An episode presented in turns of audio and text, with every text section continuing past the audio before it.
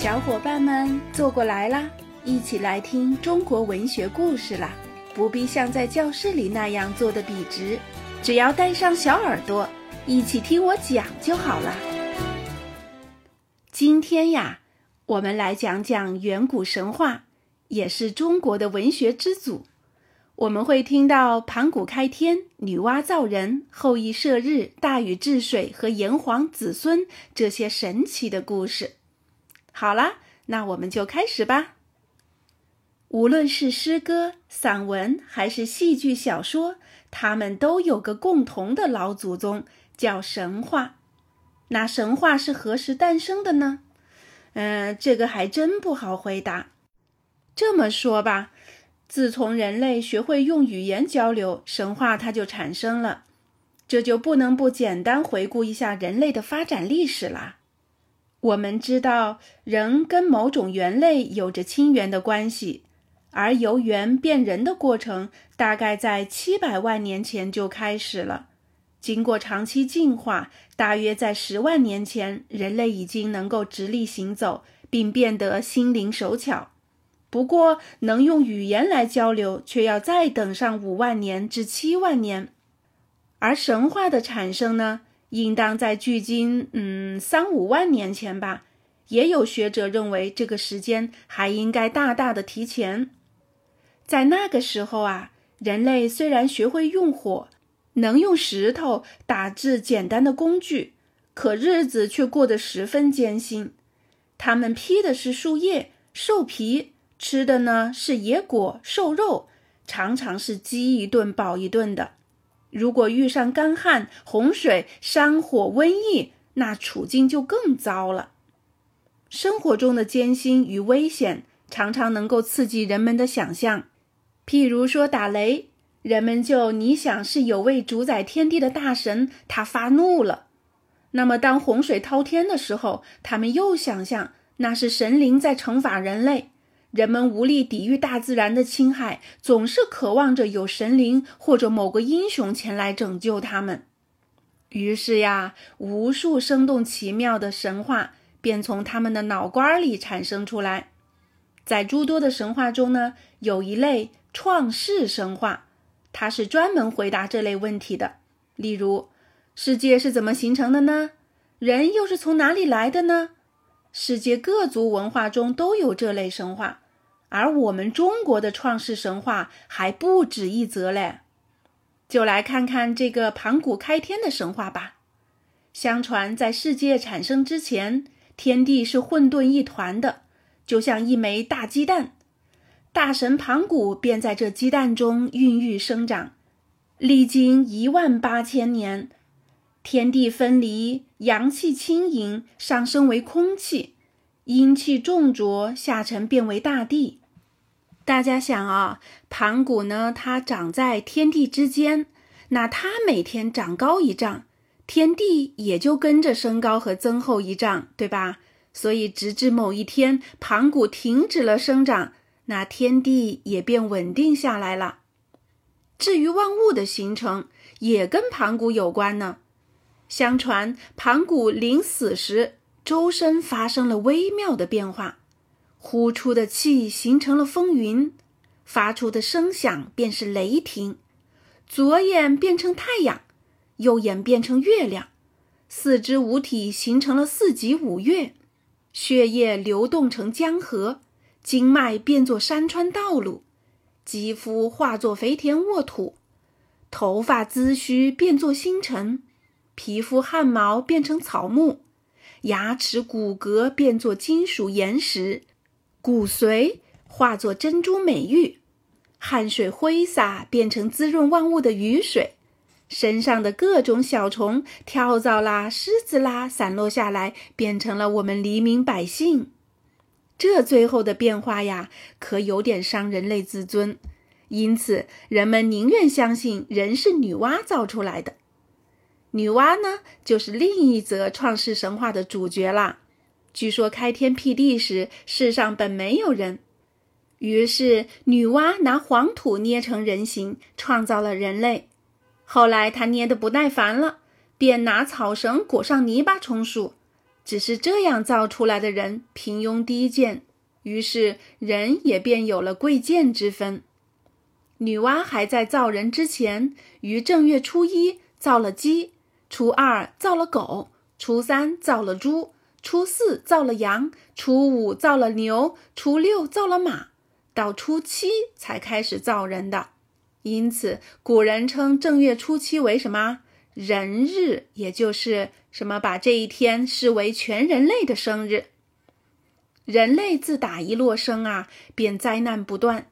最严重的有一回，天崩地陷，大火燃烧，洪水横流，猛兽恶鸟也出来残害人类，仿佛世界末日已经来临。在这当口，又是女娲挺身而出，她熔炼了五色石块，补好天上的裂缝，又砍下神龟的四只脚，撑好天空四角，还杀死兴风作浪的黑龙，又把芦苇灰堆起来。堵住滔滔洪水，老祖母女娲再次拯救了人类，所以女娲在众神中的地位是极高的。他还是三皇之一。三皇是谁呢？也有很多种说法，其中有一种说法是伏羲、女娲和神农。还有学者说，伏羲便是盘古，这两个名字在上古时发音是一致的。当然呀，拯救人类的不只有女娲，还有两位我们的主角要登场，那就是羿和大禹。这位羿呀，就是我们熟知的后羿。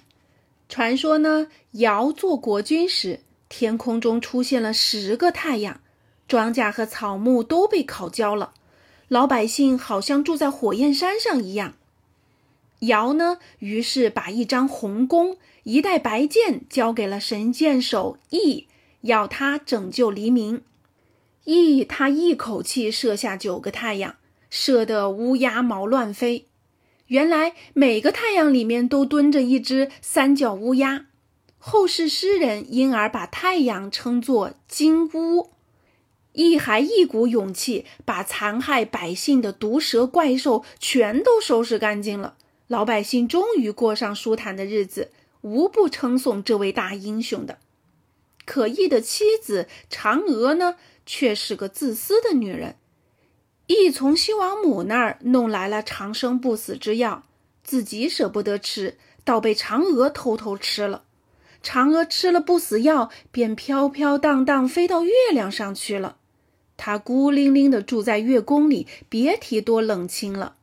所以后世啊，有诗人对嫦娥的处境这样描述：“嫦娥因悔偷灵药，碧海青天夜夜心。”然而还另有传说，那么漂亮的嫦娥在月亮上竟变成了一只蟾蜍，也就是我们俗称的癞蛤蟆。谁让她偷吃英雄的不死药呢？活该！那人间大旱倒是消除了，可是老天又下起大雨来，一时间洪水滔天，百姓们大半跟鱼虾做了伴儿了。有位叫鲧的人偷了天地的息壤来堵洪水。息壤是什么呢？它是一种神奇的土壤，一小块就能长得老大老大。天帝得知自己的宝贝被盗，大发雷霆。派火神祝融把鲧抓去杀掉了。鲧的儿子叫禹，子承父业，继续治水。不过他采取的法子不是堵塞，而是疏导。禹外出治水时，跟妻子涂山氏约好，需要送饭就以敲鼓为号。禹到了治水工地，现出原形，竟是一头大熊。他使出蛮力开山，不小心把石块抛到鼓上。涂山氏听到鼓声来送饭嘛，见到丈夫竟是这副模样，羞得无地自容，便跑下嵩山，化作一块石头。但是涂氏这时已经有了身孕嘛，呃，禹边追边喊：“还我儿子，还我儿子！”禹的话音没落，石头裂开，蹦出个小娃娃来。这就是禹的儿子启，启呢，它是有开的意思。禹埋头治水，三过家门而不入，终于让洪水乖乖流入了大海，人们拥戴他做了国君，开创了夏朝。不过，他临终时让儿子启继承了帝位，而在此之前，部族的领袖是由众人推举的，谁有能力，领袖便把这个位子让给他，这叫什么禅让？到了禹这里，变成了父死己继。兄终弟及的世袭制，公天下从此变成了家天下，这大约就是距今四千多年前的事儿了。刚才我们所说的这些夏以前的历史，它是只存在于神话中的，譬如传说中的伏羲时代，远在五千年到七千年前，而炎黄时代则是指四千六七百年前。中国人自称是炎黄子孙，炎是指炎帝，即神农氏；黄是指黄帝，是轩辕氏。这个炎黄二帝呀，据说本是同母异父的兄弟，不知怎么一来，双方动了刀兵，这场争斗打得难分难解。最凶恶的两场战役发生在阪泉和逐鹿。逐鹿之战是在黄帝与蚩尤之间展开的。蚩尤相传是炎帝的部下，有兄弟八十一个，个个铜头铁炉，身如野兽，口吐人言，不食五谷，专吃沙石，刀啊、戟呀、弓弩呀，相传全是蚩尤发明的。皇帝派了擅长水战的应龙去对阵，不料蚩尤抢先一步，请来风伯、雨师，兴起一场狂风暴雨。搞得应龙束手无策，幸而皇帝及时请来了天女旱魃，也就是干旱女神。他一来，风雨都失去了威力，蚩尤只好束手就擒了。皇帝得胜，骑着龙上天，做了位居中央的天帝。那炎帝呢，做了南方的天帝，东西北三方也各有天帝主持。这虽然是神话传说，却反映了远古各民族有斗争也有融合的历史图景。皇帝死后，颛顼继承，颛顼堵塞了天地间的通道，断绝了人与神的沟通。后来又经历帝喾、尧、舜、禹等统治，历史也渐渐走出了神话，回归到我们人间。黄帝和炎帝都属于武帝范畴。武帝是指什么呢？它是指的太昊、炎帝、黄帝、少昊、颛顼，也有说是黄帝、颛顼、帝喾、尧、舜的。